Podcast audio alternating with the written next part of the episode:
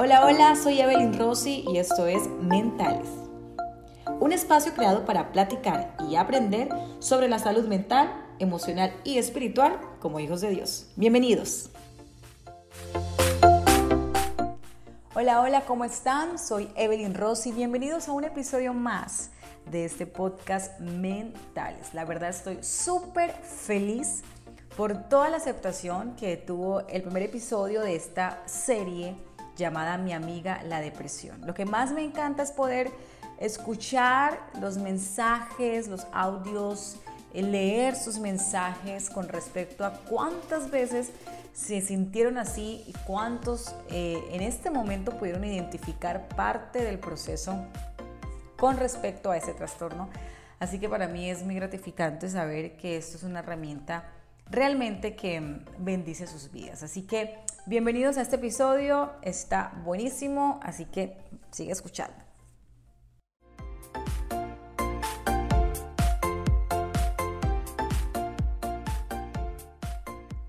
Bueno, ahora sí dando inicio a este segundo episodio de este podcast Mentales, enfocado esta temporada a mi amiga la depresión, lo he llamado así, el trastorno depresivo. Quiero recordarles un poco sobre lo que platicamos en el primer episodio. Si tú no lo has escuchado, por favor, ve primero a escuchar el primer episodio y te vienes para este, para que puedas tener una continuidad con respecto al tema. Recordemos que la depresión clínica es una enfermedad, es un trastorno grave que afecta de manera física y mental eh, nuestro modo de sentir y pensar. Recordemos también que consigo trae aquellos deseos de alejarnos de la familia, de amigos, de trabajo y en ocasiones viene acompañado del trastorno de la ansiedad, que es otro tema y para hablar en, otro episodio. Entonces, eh, esto realmente podemos, en pocas palabras, eh, hablar de el trastorno depresivo, que hay muchos tipos, pero para hacerlo un poco más fácil y práctico.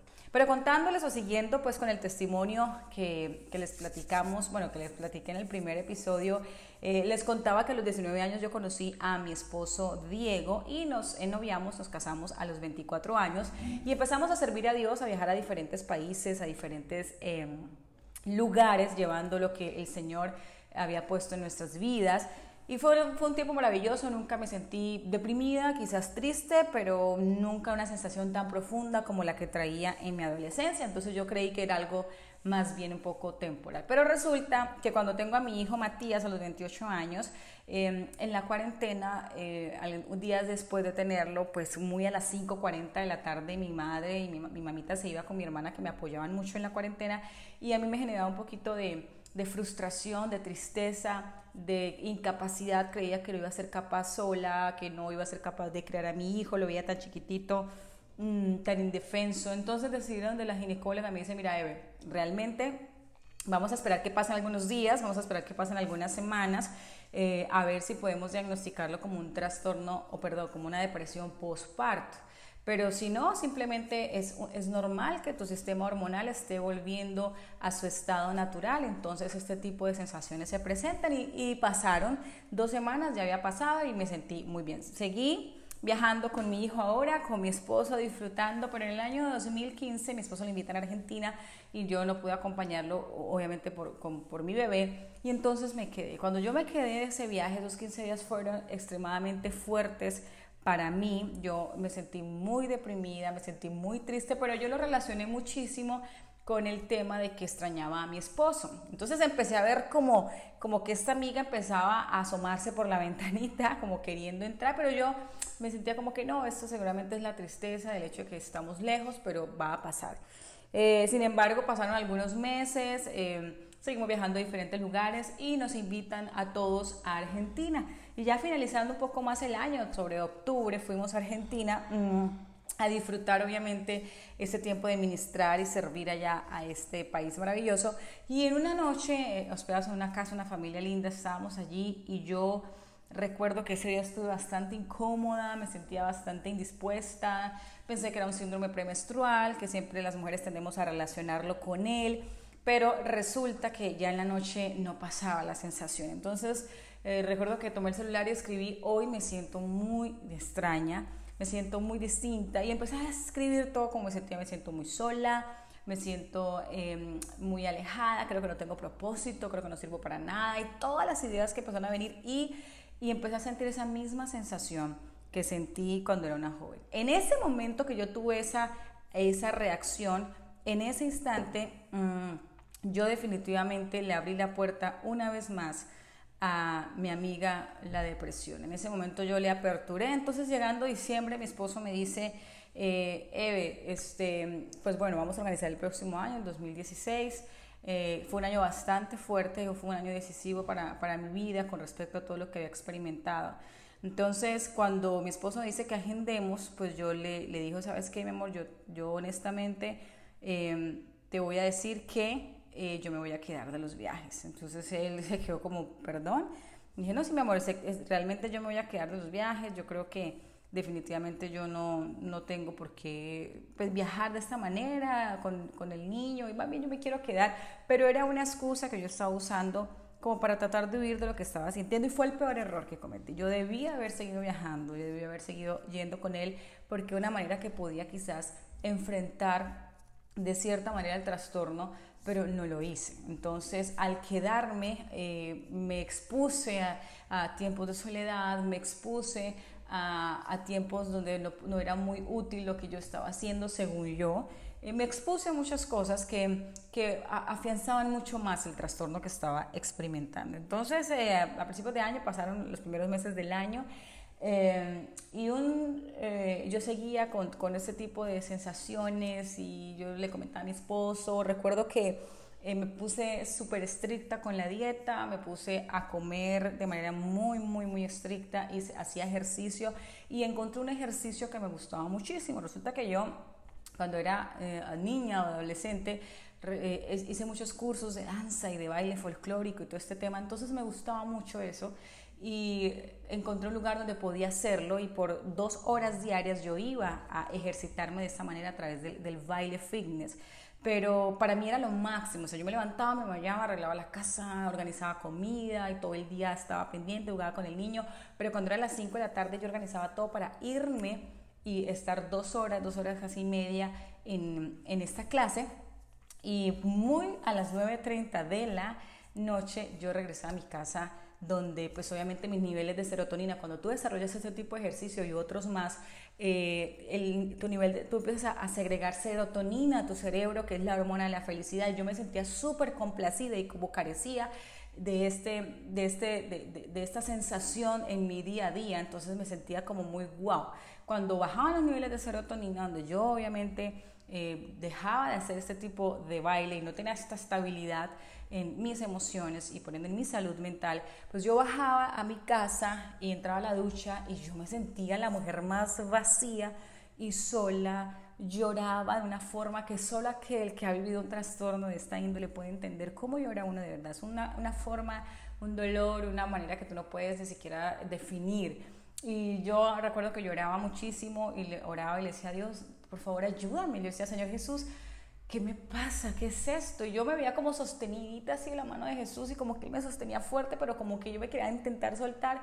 Y, y así, mi esposo no tiene ni idea, yo era una experta, como le dije en el primer episodio, era una experta en usar máscaras. Entonces mi esposo no escuchaba, yo me tapaba la boca cuando lloraba, me acuerdo que me tapaba la boca de manera fuerte para que él no se diera cuenta.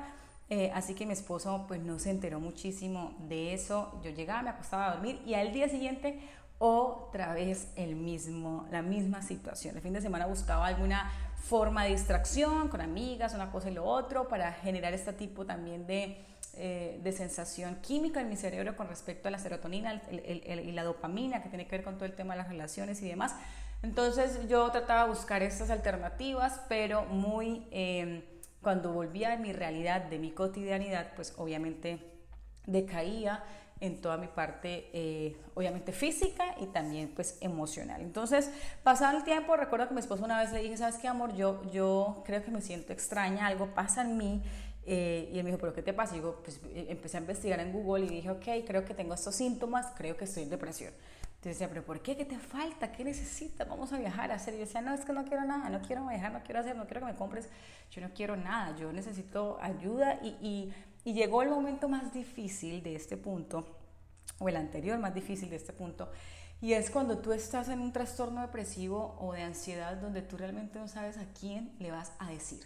Y el problema más grave es cuando estás en una posición de, entre comillas, mm, autoridad, una posición, entre comillas, honorable dentro de, una, de un sistema o una congregación, en este caso, si eres pastor, líder, ministro alabanza, apóstol, profeta y todo lo demás títulos, eh, pues obviamente pareces que jamás te fuera a tocar algún tipo de situación. Y cuando tú eh, estás en esa posición, no, no, sabes a quién ir, porque una persona eh, que va a la iglesia, una oveja que va a la iglesia y está en su proceso, sabe que en cualquier situación que se sienta puede acudir a un buen líder, puede acudir a un buen pastor que va a estar atento y va a apoyarlo. Pero cuando estamos en estas posiciones, decimos a quién acudo. Y hay muchas personas que acuden a otros pastores, ¿no? Y así a otros, y hay como una escala y de muchas formas, pero muchas veces no encontramos a quién decirle porque nos sentimos vulnerables y, y pensamos el qué van a decir, estoy mal, estoy loca, eh, qué pasó, estoy en pecado y empieza toda la religiosidad a andar sobre nuestra cabeza, todas esas conductas aprendidas, eh, enfocadas en un fariseísmo y una religiosidad que definitivamente afecta nuestra salud espiritual y por ende mental y emocional. Entonces, realmente para mí fue muy difícil decir, pero ¿a quién le voy a decir? O sea, no le puedo decir a mi familia, eh, porque van a decir, bueno, pero ¿qué pasa si todo está bien? Mm no tengo a quién decirle, van a pensar que estoy mal, yo realmente no sabía a quién decirle y, y ese es un problema eh, bastante, bastante fuerte cuando trabajamos, cuando estamos en, un, en, una congregación, en un lugar donde trabajamos con gente. Yo te invito a que no importa el lugar que estés ocupando, necesitas hablar, necesitas encontrar esa ayuda, encontrar ayuda profesional, ayuda espiritual, que puedas eh, alinearte, que te puedan apoyar, rodear. No pasa nada con respecto a que, a que tú lo hables. Lo que más eh, necesitamos son personas que ocupen esos lugares, puestas por Dios, saludables y que aunque tengan sus momentos altos y bajos puedan ser honestos con Dios y honestos con ellos mismos con respecto a lo que están viviendo y a lo que están sintiendo. Entonces yo le decía a mi esposo, oye, ¿por qué no me mandas como a una clínica especial para pastoras? en ese tiempo estábamos en Colombia, no éramos pastores como tal con congregación, pues decía, ¿por qué no me mandas a un lugar donde atiendan este tipo de cosas? Y por más que intentamos buscar, no encontramos eh, ahora muy costosos, inasequibles, o sea, muchas cosas así. Y decía, no, yo, ¿sabes qué? Yo, yo voy a tratar de llevarlo como puedo, voy a empezar a buscar que Dios me aparezca en alguien, pero así pasó. Entre tantas cosas que sucedían, una de esas eh, le dije a él, yo considero, estaba muy mal eh, yo en ese momento, yo considero, le decía a él, que tú y Matías, mi hijo Matías fue un, fue un, niño maravilloso, o sea, es un niño maravilloso, pero en esa época él tuvo que, de cierta manera, en su forma llevar todo mi trastorno.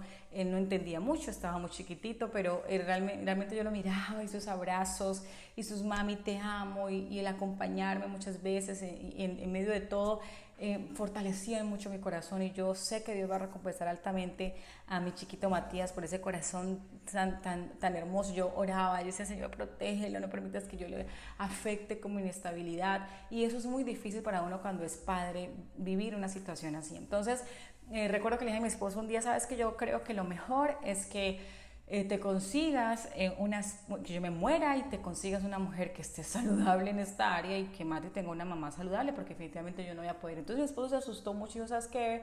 Estás bastante mal y empezó a orar por mí en el nombre de Jesús. Todo pensamiento que venga a tu cabeza no es verdad. ¿Quién, ¿Qué más importante que tú estés? ¿Qué más importante para nuestro hijo y para mí que tú estés? Entonces para mí era como, ok, sí, pero yo quiero que estén ustedes bien y, ese pensamiento rondaba mucho en mi cabeza. Y así pasaron muchas semanas. Mm, nadie se enteró, tenía una amiga que hacía actividad física con ella, ella me vio una vez y me dijo, ¿sabes qué? Te veo rara, tu mirada está diferente, ¿estás bien? yo no, sí, estoy súper bien, yo tengo una facilidad de ponerme una máscara y decía, no, claro que sí, todo está súper bien, súper, súper, súper bien, seguro. Y yo, claro que sí, todo está súper bien. Eh, y nunca lo manifesté. ¿no? Fue, cometí muchos errores en mi ignorancia a nivel espiritual con respecto a este tipo de tema porque pensé que, que, era algo que tenía que haber callado.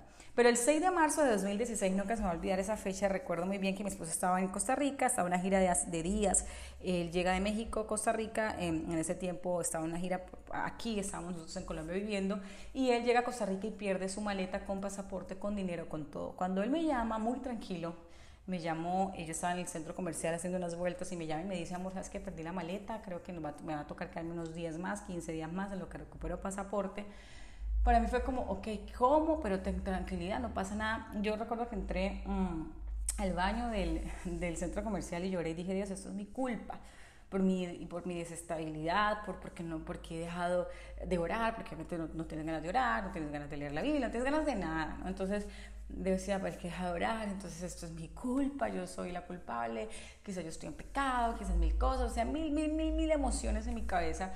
Salí, tomé el carro, me fui, llegué a casa nosotros vivíamos en un edificio eh, aproximadamente de unos, en un séptimo piso, pero era como un décimo, casi casi, porque estaba eh, hacia abajo, tenía pues pisos de estacionamiento en la parte de abajo. Entonces era un piso alto, como de 10 pisos, y yo estaba muy devastada y yo salgo del ascensor y veo, un el pasillo oscuro eh, y escucho una voz que me dijo, corre. Y entonces yo me, vi, y yo me vi realmente, en ese momento yo me vi corriendo y lanzándome. Cuando yo me vi así, yo me asusté muchísimo y dije, espera, algo está pasando. Y entonces rápido entré a la, a, la casa. Nuestro apartamento tenía un ventanal bastante amplio, yo siempre lo cerraba y, y, era un mirador. Entonces yo siempre lo cerraba, pero ese día se me dio dejarlo abierto, no sé por qué, y lo dejé abierto. Y entonces volví a escuchar esa voz que me dijo, lánzate. Y te aseguro que todo va a calmarse. Cuando me dijo eso, yo me asusté muchísimo. Para mí fue como, no, o sea, realmente estoy muy mal. Y yo salí corriendo y me encerré en el cuarto. Estaba sola, obviamente. Prendí el, el televisor en un canal cristiano y me arrodillé. Y le dije, ¿sabes qué, Señor? realmente necesito que tú me ayudes, porque si tú no me ayudas, yo me voy a morir. Honestamente te lo digo, Dios, yo estoy mal, o sea, algo, algo está mal en mí. ¿Por qué viene este pensamiento tan recurrente? ¿En qué momento llega con el impulso y termino haciendo esto? Entonces dije, por favor, sálvame, rescátame de la muerte, por favor te lo pido. Y, lloré como pocas veces eh, y le dije, aparéjame a alguien a quien yo pueda decir lo que estoy sintiendo. Y en ese momento el Señor trae a mi cabeza el nombre de una mujer que conocí en un tiempo de administración aquí en México y yo le escribo y nos pusimos de acuerdo y pudimos conectarnos en videollamada. Mm, y ella me dice, ¿cómo estás? Yo le digo, mal, necesito ayuda, ¿qué pasa? Y le empezó a contar. Ella me cuenta, mira, yo, yo sufrí trastorno depresivo, mi esposo también, mi hija también. Eh, y pues quiero decirte que, entiendo perfectamente lo que estás viviendo y te voy a, decir dos cosas que quiero que hoy tú puedas entender. Entonces, eh, yo obviamente devastada, llorando, le decía, pero es que no creo que vaya a entender nada, no me siento suficientemente bien, este, algo pasa en mí. Eh, me dijo, mira, Eve, y es una mujer de Dios, y, y empezó así, mira, Eve, el Señor te dice, eh, te dice esta palabra. Quiero leerles esta palabra en Isaías 41:13, que fue la palabra que el Señor me dio ese día y de sobre esa palabra empecé a caminar. El Señor me dijo, pues yo te sostengo de tu mano derecha, yo el Señor tu Dios, y te digo, no tengas miedo, aquí estoy para ayudarte. Y para mí este versículo es todo, o sea, hay todos los versículos de la Biblia, hay algunos que me fascinan, pero este versículo es, es muy especial para mí porque yo me vi agarrada muy fuerte en la mano de Jesús, como, como en el baño me pasaba cuando lloraba, yo me veía agarrada de su mano llorando y cuando Él me confirma eso, para mí era como, ok, sí, realmente tú me sostienes de tu mano.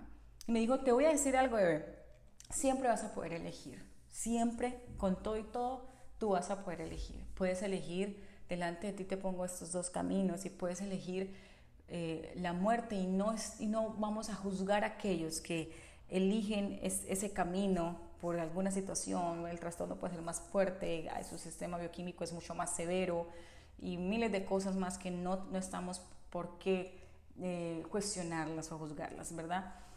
Pero me dijo, pero tú tienes la opción también de elegir la vida.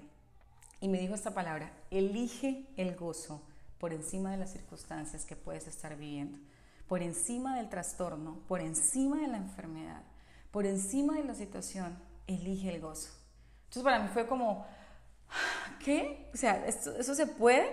¿Eso puede suceder? Y me dijo, sí, eso se puede, se puede elegir el gozo. Entonces, eh, de cierta manera el, Señor me llevó a un salmo maravilloso, que es el Salmo 30, y yo quiero leérselos para que ustedes presten mucha atención. Es que la palabra de Dios es tan viva, realmente si nosotros comprendiéramos y tuviéramos más intención, en ir más profundo, aplicando de manera genuina la palabra de Dios a nuestra vida, nos evitaríamos muchas cosas en el transcurso de, nuestra existencia.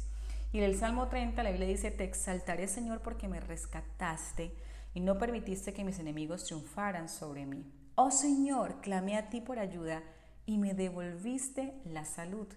Me levantaste de la tumba, oh Señor, me libraste de caer en la fosa de la muerte. Pues su ira dura solo un instante, pero su favor perdura toda una vida. Y este versículazo, el llanto podrá durar toda la noche, pero con la mañana llega la alegría. A ti clamé, oh Señor, le supliqué al Señor que tuviera misericordia diciéndole, ¿qué ganarás si me muero y si me hundo en la tumba? ¿Acaso podría mi polvo alabarte? ¿Podrá hablarte, hablar de tu fidelidad? Escúchame, Señor, y ten misericordia de mí. Ayúdame, Señor. Tú cambiaste mi duelo en alegría y danza. Me quitaste la ropa de luto y me vestiste de alegría, para que yo cante alabanzas y no me quede callado. Oh Señor mi Dios, por siempre te daré gracias. Así que para mí fue fue el momento donde yo tenía que decidir sobre mi estabilidad emocional, mi salud mental y sobre derrotar a esta muy, muy mala amiga llamada depresión, que lo único que quería, por ende, era destruir mi vida, mis sueños, mi casa y mi futuro. Eh, con eso entonces empezó un proceso de sanidad que, que duró un poco más de un año Dentro del proceso de sanidad, que obviamente en los próximos episodios voy a tocar varios puntos para que ustedes puedan usar a favor de, de este tiempo, yo empecé a, tocar, a hacer varias cosas en mi vida.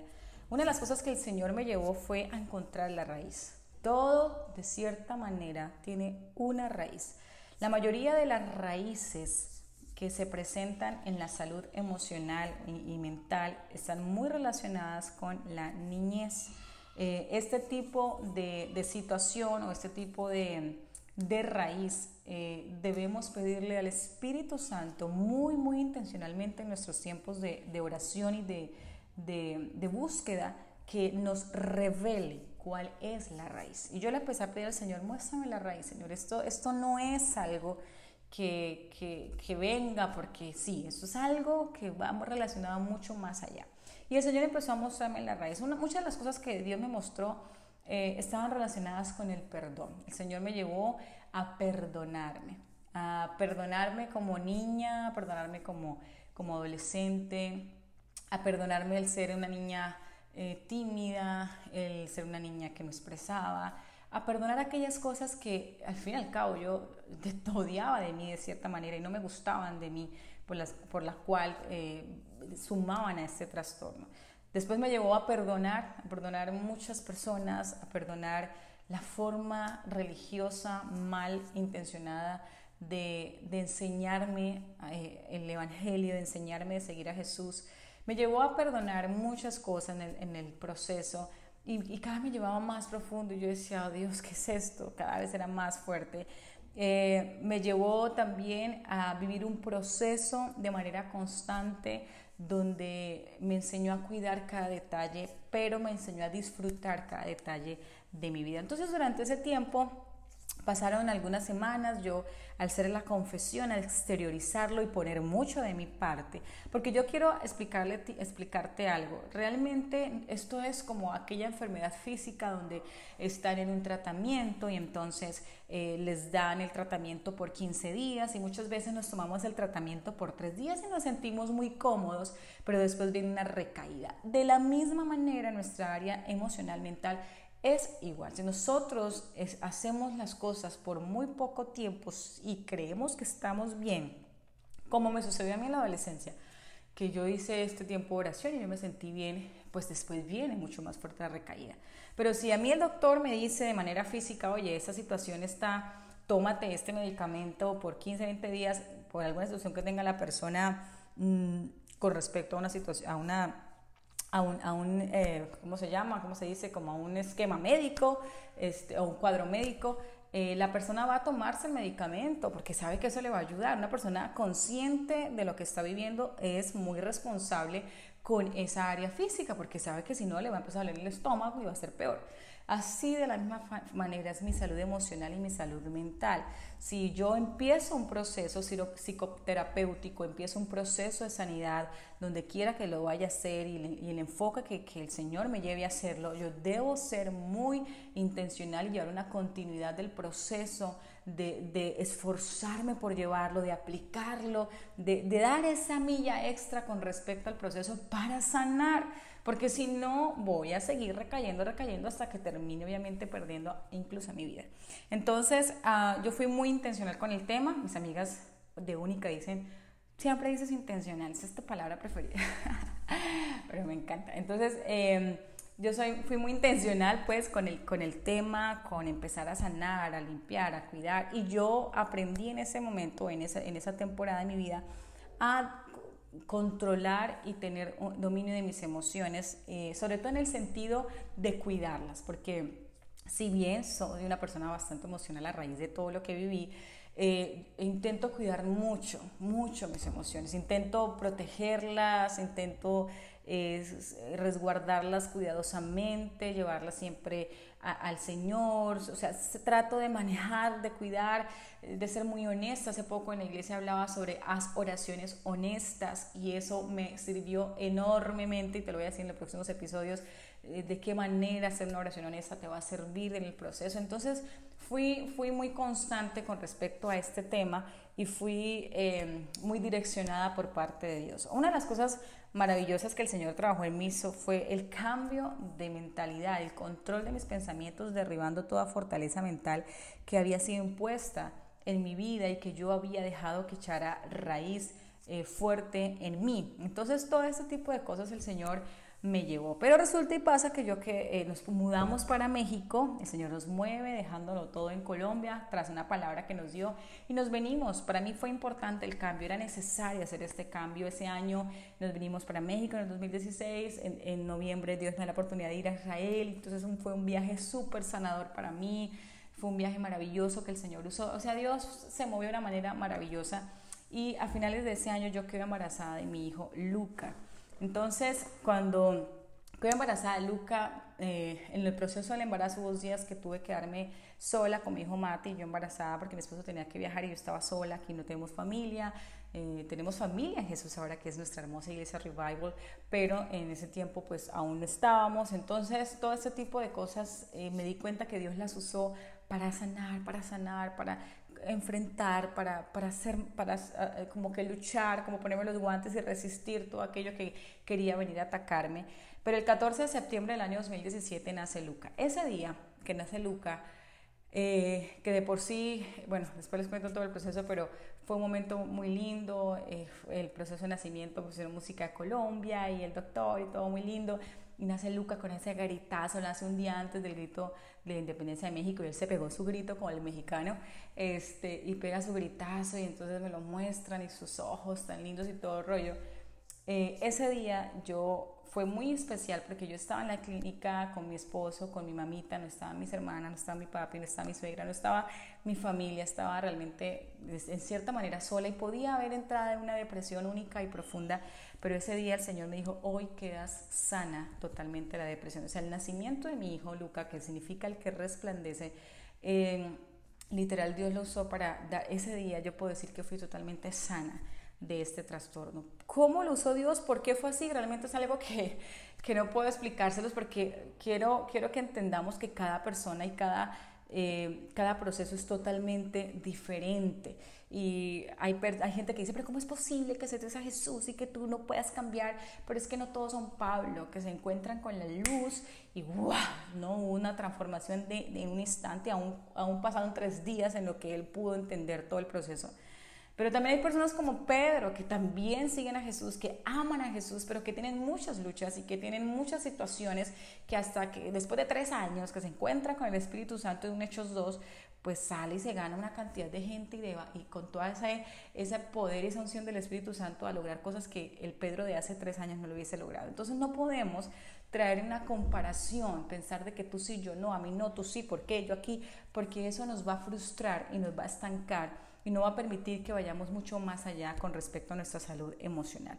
Así que mm, pues bueno, es mucho lo que quisiera contarles, pero el tiempo se me va rápidamente y se me va corriendo, pero eh, digamos que de cierta manera, de, manera así resumida, les hice todo, todo lo que viví en los próximos episodios. En el otro episodio tengo un súper invitadísimo, maravilloso. Este invitado, ahí se los voy a mostrar después en, en, el afiche que voy a colocar, en el, en el post que voy a, a publicar con respecto a este invitado.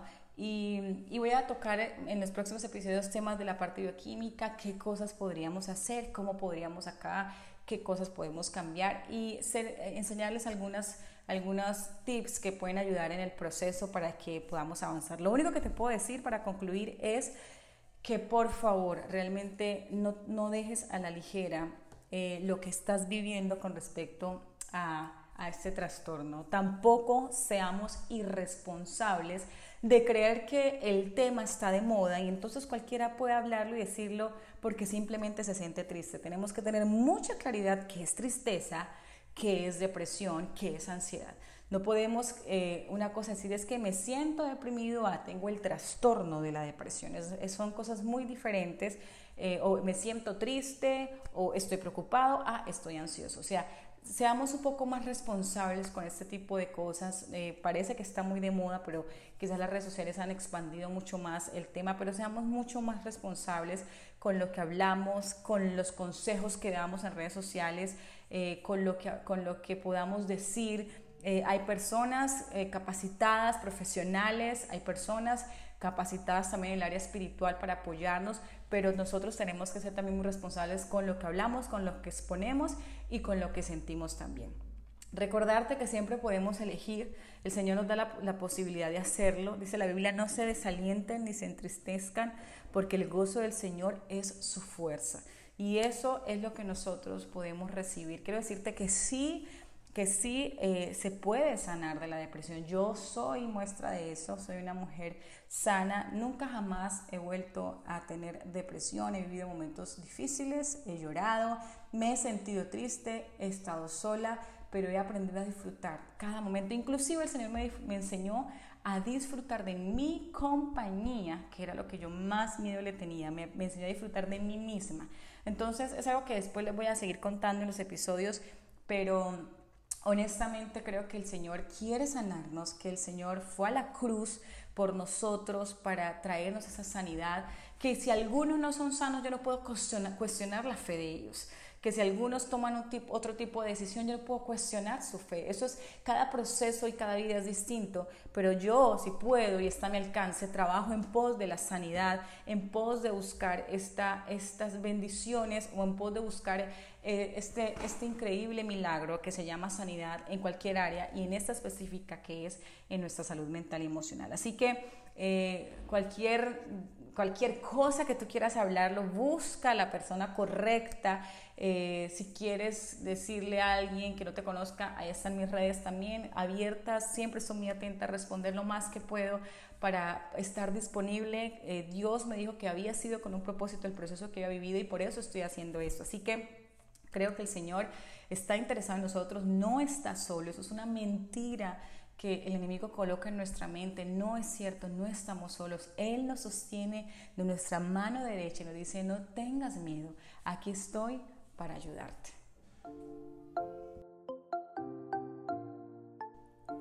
Muchas gracias por escuchar Mentales. Nos vemos en un próximo episodio. Por favor, cuando usted lo escuche, compártalo, publíquelo, etiquéteme mejor dicho, llévelo por diferentes lugares, compártalo con sus familiares, amigos.